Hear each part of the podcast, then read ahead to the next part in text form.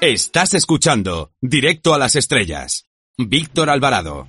Nuestro invitado de hoy sabe imprimir a sus trabajos un toque nostálgico que entretiene, hace sonreír y transmite ternura. Se llama Jorge San Román y es el autor del libro Quita tus patas de encima, mono asqueroso, de Diablo Ediciones. Buenas tardes. Hola, buenas tardes.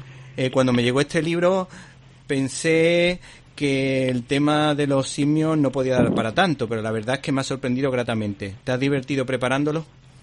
Bueno, qué duda cabe. Yo creo que se nota porque porque es que es un asunto tan divertido de tratar.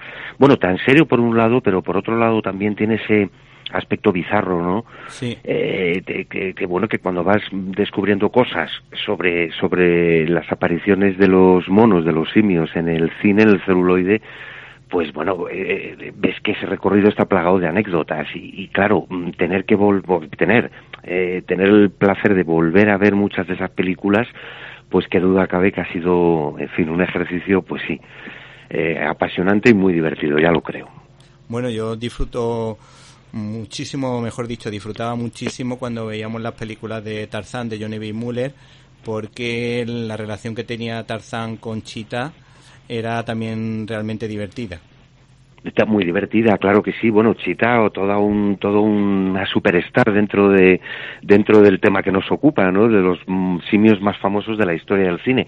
Y fíjate, Víctor, es muy curioso que, que este personaje que, que, que, se asocia inmediatamente a Tarzán, o sea, a Tarzán y Chita, incluso antes que Jane, eh, es una invención del cine.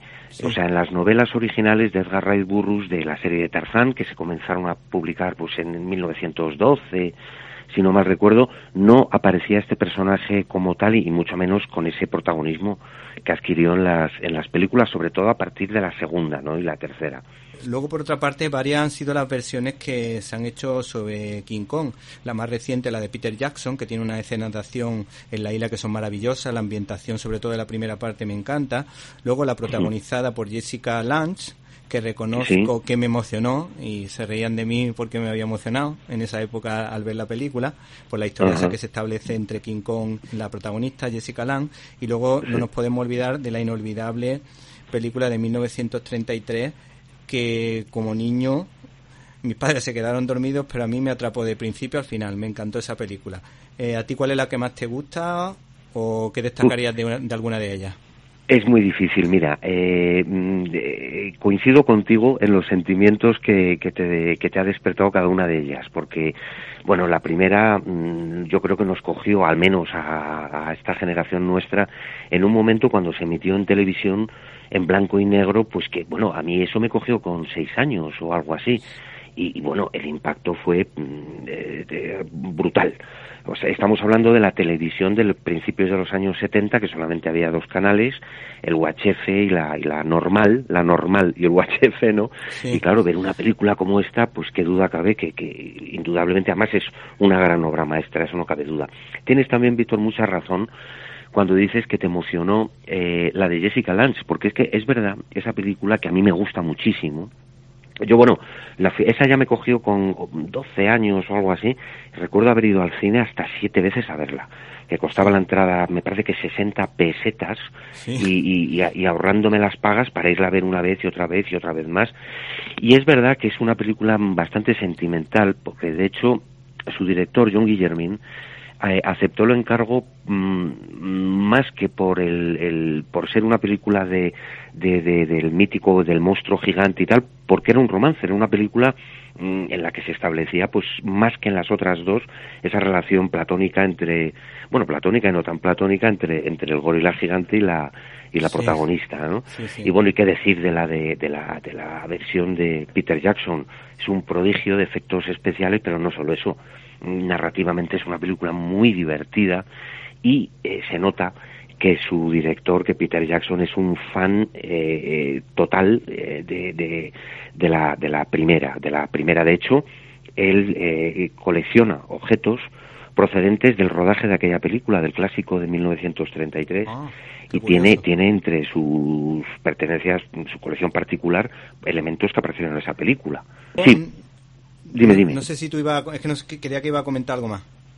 Eh, sí, no, no, no, no. Em, pues era un poco este repaso sobre las tres versiones más importantes de King Kong, porque luego, bueno, ha habido otras eh, en las que ha aparecido King Kong, ¿no? El, eh, pues, pues las producciones japonesas, King Kong contra Godzilla, que por cierto, próximamente, no sé ya si este año será posible, pero el próximo se estrenará una nueva mm, versión de King Kong contra Godzilla que viene de alguna forma a completar la historia que se inició en, en, la, en la isla de la calavera, que es verdaderamente la última película, después de la de Peter Jackson, que ha tenido a, Kong como, protagonista. Eso es. Por otra parte, mm, en cuanto al rodaje de la de 1933, me gustaría saber si nos puede explicar cómo se rodaron, por ejemplo, los enfrentamientos de los dinosaurios o la famosa batalla de King Kong en el Empire State.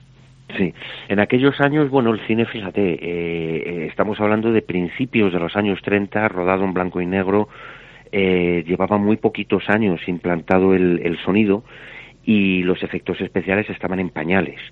Lo que ocurre es que en esta película intervino un genio que era Willis O'Brien, un, un, genio de la animación en stop motion, la animación imagen por imagen, que es la que consiste en coger un, maniquí mm, eh, articulado, eh, filmar imagen por imagen mm, un movimiento, pues por ejemplo, para hacernos una idea de una pierna adelantándose, filmar una imagen, mm, son 24 por segundo para que se produzca el movimiento, no hay que olvidarlo.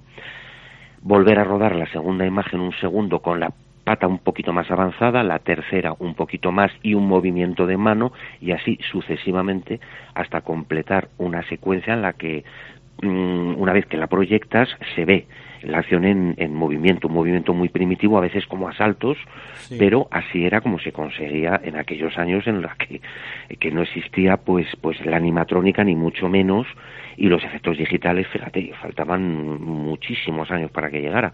Y con todo y aquello, aquellos artistas consiguieron pues pues pues unos efectos especiales mm, prodigiosos para la época. O sea eso unido a las transparencias que fue otra técnica pionera en esa película o sea mm, filmar por un lado a los actores y por el otro y por otro lado esas imágenes en stop motion imagen por imagen que, que, que te comentaba antes ¿Te está gustando este episodio? Hazte fan desde el botón Apoyar del podcast de Nivos.